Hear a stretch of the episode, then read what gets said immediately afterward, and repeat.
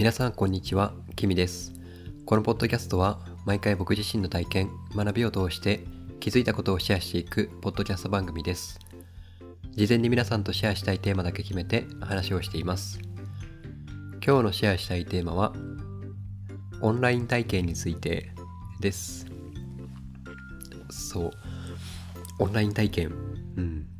もう2000 2000年も20年を過ぎて令和2年を迎えてここ数日のコロナショックからの急激な株価変動とかなんか時代がものすごくハイスピードで変わってる感覚があるんですよね僕僕の中で。僕の中でで多分皆さんそう感じてると思うんですけど、うん、特にここのコロナウイルス、うん、去年の YouTube あたりからなんかちょっといろんな変化を強烈な変化を感じつつあったんですけど、うん、でもそうそれがなんでそういうふうに時代の変化を早く感じるかなっていうとオンラインっていうのは一つ大きな要素なのかなっていうふうに思っているんですよね。でちょっと今日は自分の記録っていう意味も含めてあの僕のこれまでのオンライン体験についてちょっとシェアしてみようかなと思って、えーマイクに向かって話をしているところです。うん、でですね僕が生まれたのがそもそもそう僕が生まれたのが1986年なんですよね。で今年で34歳になるんですけど、うん、オンラインっていうのが出始めた家庭に普及し始めたのが僕が中学生小学校のお終わりか中学生ぐらいだったかなっていうふうに記憶しています。で小学校の時には一応パソコンはあってですね学校に、うん、ただそれを使ってオンラインっていうのはやったかな。多分小学校の時はやってないですねインターネットとかは。でも中学校に入ったぐらいからあの学校のパソコン使ってあの当時はあのー学校だからなんかアダルトサイトとか見れないようにこう制限がかかっていたりとか、まあ、もちろんそうなんですけど当たり前なんですけどだからで Yahoo もダメだったんですですよね確か。Yahoo も見れなくって Yahoo キッズとかなんかそういうのしか見れない。なんかそういう狭い範囲でしか使えない環境で自宅にもパソコンはまだ中学生入ったばかりの頃はなかったですしで僕が、うん、親に無理やり親に頼んで無理やりパソコンを手に入れたのが中学校3年生の時だったんですよね。そう。でその時にあのインターネットをこうインターネット環境を作ってでインターネットしたいなっていうふうに思ってでそこからが僕のインターネットの、うん、オンラインの生活が始まるんですけど中学3年生15歳の頃。でも当時から確か、オンラインゲームとかっていうのはもう世の中にあったりしてそう。ある一部の方の中ではオンライン体験っていうのはそんなに珍しくなかったのかなっていうふうに思います。それがちょうど自宅に普及し始めてでプロバイダーと契約してメールアカウントを取ってで同じくパソコンにあ自宅にパソコンがあってオンライン環境がある友達にあのメールアドレス聞いて自宅のパソコンから友達のパソコンのメールに対してこう家からメールを送るっていうのがなんかすごく新鮮でしかも当時はまだキーボードのそのブラインドタッチとかもできなかったので文字通り手探りでうんやってました。で今と大きく違うのはあのダイヤルアップ。多分ダイヤルアップって何歳ぐらいまでの方がわかるんですかね。30代僕が知ってる知ってて僕が実際ダイヤルアップで最初の頃インターネットやっててあめっちゃ電話代が高くなってあの怒られたっていうのは多分僕のみならずこのダイヤルアップでインターネットやったことある人にとってはあるあるかなと思うんですけどうん。そうダイヤルアップすごく遅かったんですよね。遅かったしその間電話使えないし携帯もまだ普及してないなかったのでうん。でそんな中ですねその友達にメールを送ったりとかあとはオンライン、うん、オンラインの体験。当時はチャットとかうん。そうですねチャットテキストチャットが主流で。ででも自分のキーボードのタイプのスピードが遅かったのででそのなんだろうみんなありえないぐらいタイピングが速くってなんでこんなに早く打てるんだろう人間技じゃないなとかって思ってたらなんかコピーペーストっていうのをその時知ったんですよね。あのー、なんかおすすめのウェブサイトとかをテキスト、チャット上のテキストテキストで送られてきて、あのー、アドレスだから http コロンスラッシュスラッシュスラッシュなんちゃらなんちゃらなんちゃらなんちゃらってこうアルファベットが羅列しちゃってで僕はそれをあのインターネットのブラウザにあの打ち込むためにあのコピーペーストを知らなかったのでそこのテキストチャット上に出てきたテキストをメモ帳ノート持ってきてノートとペンを持ってきてで急いでノートに書き写してでそれをペタって貼り付けようとしたらそのチャットしてる相手が相手の方が見れましたかって聞かれていやまだ見れてないですっていう風にやったら今こうメモメモしてるんでちょっと待って待っててくださいとかって打ったらあそれコピーペーストでしてますか？みたいなこと聞かれて。そう。なんかそういうところからだったんですよね。まあでもそれが比較的早いうちに体験できたのは良かったかなっていうふうに思っています。早いうちに体験できたがゆえにですね結構あのトラブルとかもあったりしてなんかそれこそ2チャンネルとかあとなんか掲示板とかあの意見がぶつかるんですよね。でネット上のいじめいじめ的な感じのこととかっていうのが僕の中ではすごく何て言うんですかね自分の中の正論があってで相手が言ってることに対してとても納得できないことがあってでネット上でその人に向けて自分の考えてることをぶつけてみたことがあったらあぶつけてみたんですけどそれが見事にあの火種となってでまあ炎上とかそういうレベルではないんですけどただそのネット越しの相手と相手の方とは当然和解できないし、結果的に喧嘩別れになってしまうみたいなことを体験してですね。なんかそれって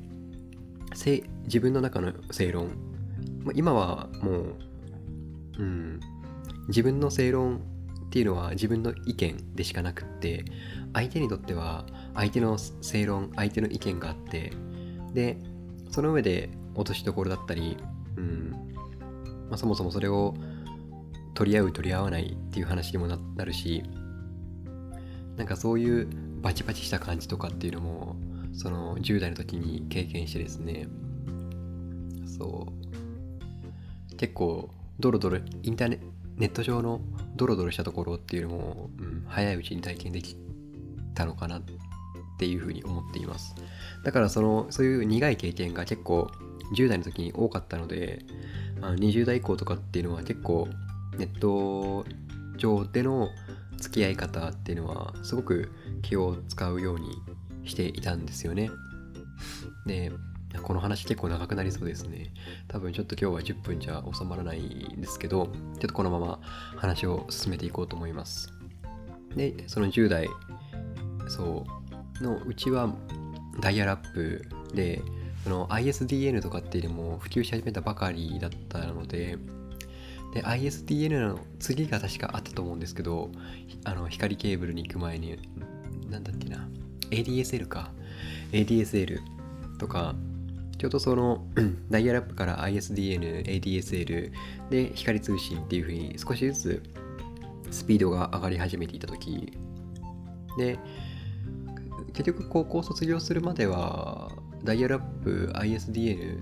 っていう感じだったので社会人にな社会人になってから ADSL が使える環境になって、うん、でそこからあの本格的にオンラインゲームっていうものをこうやり始めてですね。でそれもやっぱり人とのつながりがあるんですよね。その何かゲームをする。でもゲームをする目のそのゲームをする画面越しにはリアルな人がいる。で、えー、その時基本的なネット上のやり取りっていうのはハンドルネーム、っていうのがあってネット上のニックネームみたいなものですよね。こう今でこそあの SNS とかブログとかで実名を使っている日本人の方っていうのは珍しくないと思うんですけど当時はネット上で自分の名前を出すっていうのは何か仕事をしている人とか芸能人だったら全然いいと思うんですけど普通の一般の人がネット上に自分の情報を名前とかを公開するっていうのはそんなに、うん、とても珍しかったなっていうふうに思っていて、うん、なのでそうハンドルネームで、まあ、まあ、ゲームゲームっていうのはもちろんあるんですけどハンドルネームでやり取りしてでそれでコミュニケーションを取ってでそれで、うん、何日も何日も同じようなゲームを繰り返しやって遊んでいくみたいな。でそこからですね僕が20代入ったぐらいの時にこれもゲームなんですけどあのー、Xbox 360っていうゲーム機を買ってですねこれが結構僕の中のオンライン体験であのー、衝撃だった体験の一つなんですよね。で何がこれまでと違ったかというとですねあのボイスチャットっていうそう声であのヘッドセットをこうつけながら遊ぶタイプのゲームが出てきてでヘッドセットついてるからあの自分で喋ってでマイクに向かって喋ってでそれが相手に伝わる。であのー、耳からは相手の声が入ってくる。そう今こう当たり前になってる Zoom とか Skype とかあとはま LINE のテレビ電話とかなんかそういう感じのことがそう当時もう134年ぐらい前からもできていてでそうちょうどやってたですよねオンラインゲームをボイスチャットで。それがなかなか面白くってですね 最初の頃はあのとても緊張するんですよね。あのテキテキテキストチャットだったら別にこっちの年齢とかも言わなきゃバレないしでも声だと偽りができ、えー、偽れるところもあると思うんですけどでも基本的にはボイスチェンジャーでもない限りは声ってそのままですよね。そうだから最初はすごく緊張したんですけどでもそのネット上でとても話しやすい方を見つけてですねでその人にくっついて遊んでいくうちになんかだんだんとあの友達の輪がネット上の友達の輪が広がってですねオンラインなんですけどでその話を聞いてみると僕は当時20代多分21とか2とかだったと思うんですけどこう話をするとあのやっぱり若い人が多いのかなと思ったんですですけど全然全然そんなことなくってあの20代後半とか30代40代の方とかもいてであのもう本当に仕事も様々でで学生さんとかもいたけどでもどっちかっていうと社会人の方が多かったんですよね。それがまず一個衝撃であ大人になってもゲームやってる人たくさんいるんだって思って。であの何回もそれで何何年って遊びましたね。その同じそのメンバーはやっぱりそれぞれの家庭環境とかもあるからあの変わっていくんですけどコアなメンバーとは何年も付き合っていて今でも実は年賀状の交換とかをしているんですよね。そう。で、えー、そのボイスチャットでこう会話する中でなんか今度オフ会しようよみたいな話になった時にあのー、僕は鹿児島だったんですけど結構やっぱ東京界隈に関東地方に住んでる方が多くって僕がそのよく遊んでいた方たちがですね。で東京でオフ会があるっていうのでそこに僕も鹿児島から文字通り飛行機で飛んでいってでそこで会った時にそうなんかすごく不思議な感じがしたんですよね。あの体と体をなんだろう対面で会うのは初めまして。なんですけどこれまでもう何十時間何百時間って一緒にゲームで遊んでる仲間がそこにいるんですよ。だからなんか声聞くとあいつも耳から聞こえてくる〇〇さんだっていうようなそうそれがすごく不思議な体験でですねそのオンラインとリアルがこう一致したタイミング、うん、それで結構僕の中で強烈なオンライン体験になってます。でそこから今はオンラインゲームっていうのはやっていないんですけどでそこからですね10代はあとはそのブログを一生懸命頑張って書いていた書いていてであのそこからその当時書いていたブログっていうのが基本的には自分のために書いていたような内容だったのででもその30代を入る30代を迎えるにあたって会社を辞めて一回海外生活してみたいなっていうことでニュージーランドにワーホリで行くって決めた時に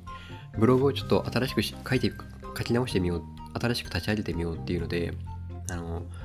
ワーホリ30代30歳年齢ギリギリでワーキングホリデーをする人のブログみたいなので新しく立ち上げてブログを書いたんですよね。でその時あの大きく変えたことが一つあってですね自分の実名をネット上に出してみたんですよ。顔写真もつけて。うん。それは結構僕の中でハードル高かったです。そう。このポッドキャストはキミっていう名前でやってるんですけどでもこれも別にあのー、本名そう名前自分の実名の一部なんですよね。ニックネームみたいな感じではあるんですけどでもこれは僕の中でこの名前がキミっていう名前がしっくりきて好きだからこれを使っているんですけどでもまあ 今の状態だと自分の実名出すこと自体は全然抵抗がなくってでもそれなんでかっていうとその4年ぐらい前にもうすでに実名でブログとかツイッターとかインスタグラムをやっていた時期があったのででその時その最初一発目実名と自分の顔写真つけてネットに出すっていうのがとても抵抗があってもし貸したらただの一般人なのになんか変な人に絡まれてしまったらどうしようとか怖いとか不安な気持ちがあったんですけどでも蓋を開けてみると実際にはそんなことなくって、うん、あとはまあ僕自身自分の今でも失敗はもちろんあるんですけど気をつけているつもりでも。でも失敗はあるんですけどやっぱりこう自分が言う発言とかうん。その Twitter だったりブログだったり書く内容とかっていうのはすごく気を使うようにはしています。これを言ったらこれを見ていただく方はどういう反応するのかなとかそれって自分がそのニックネームこの架空の名前で使っている状態うん僕の場合はですね架空の名前を使っている状態と実名を使っている状態だと重みが違うんですよね。そう。責任感責任とか。だからそこはあ自分に対するプレッシャーにもなったんですけど、うん、でも何かをこう自分の一つ一つ行動一つ一つをこう丁寧にすることができたので、うん、そこは自分の実名出して行動してよかったなっていうふうにそう思ってます。で、今は しばらくブログとかもない、最近はちょっとサボり気味ではあるんですけど、うん、今では、今はこう、君っていう名前で統一して、あのー、やってます。ただ、そう、でここでその最近のオンラインとかの話に戻ってくるんですけど最近のそのオンラインとかを見てると時々うん疲れることもあってですね特に Twitter とか、うん、YouTube もですねあのとても、うん、これまで何年前その10年10年前20年前とかには考えられなかったぐらいの情報が目まぐるしいスピードでこう出てくるようになっていてでそれを全部処理しきれないんですよね。そう。でそれを見るとちょっと疲れてしまう。全部を受け止めきれない。自分がいるんですよね。でそれを全部真面目に受け止める必要があるかっていうと全然そんなことはないんですけどでもだからこそあのー、自分が発することもそうなんですけど知らず知らずのうちに自分が受け取ってる情報っていうのがあのー、目まぐるしい勢いで積み重なっていってで積み重なっている情報が全然処理できていない。そこって一回手放しうんこまめに手放していかないといくらいらないデータをゴミ箱にしまったとしても、うん、パソコンの話で言うとですねいらないデータをゴミ箱に放り込んでもゴミ箱空っぽにしないと今度はゴミ箱がパンパンになっちゃうんですよね。で人間のスペックって多分そんなに人によってうん人間のスペックってそんなに変わらないと思うのでだからその人間一人一人のメメモリとかハードディスクだからそれをいかにこう余白を作るかっていうのはすごく大事だな大事大事だなっていうふうに思っているので結構その情報の取捨選択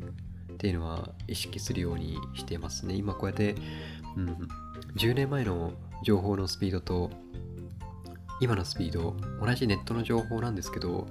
うん、Twitter が出てきたりとかインスタグラムはまあそうでもないかもしれないんですけど Twitter とか YouTube とか濃密な情報が、うん、簡単に手に入ってしまう。で手に入ってそれがもうあっという間に陳腐化してあっという間に新しい情報が出て出てきて、うん、結構混乱してしまう時があるのでそう。だから今ですねこう2020年時点のそのオンライン体験としてはそのあまりにも多すぎる情報をこういかにセーブしていくか入れすぎないか必要なものをでそれをそれいろんな情報に触れた時にどういうふうに解釈するかどういうふうにこう自分の中で紹介していくかっていうのは結構今意識して取り組みたいテーマかなっていうふうに、うん、思っています。っていう感じですね、うん、でもインターネットがあったからあの僕はニュージーランドにいた時にそうインターネット経由であのインターネット経由での出会いがあったりとか、うん、もう多大な恩恵を僕自身が受けているのでそれがうん、インターネットが出てくる以前の世界だととても考えられなかったことが自分のそう中でも起きてるし自分の周りでも起きているしなのでとても今オンライン体験素晴らしいんですけどだからこそそのオンラインっていうところと、うん、リアルなところとかその、うん、つながり使い方あとは自分自身がどうそれをこう消化していくかっていうのはとても大切にしていきたい。うん、ちゃんと考えて行動していきたいテーマだなっていうふうにちょっと思ったので今日はすごく長くなってしまいましたが、えー、オンライン体験について、えー、お話しさせていただきました。本日のポッドキャストをお聴きいただきありがとうございました。あなたにとって今日がいい一日になりますように。バイバイ。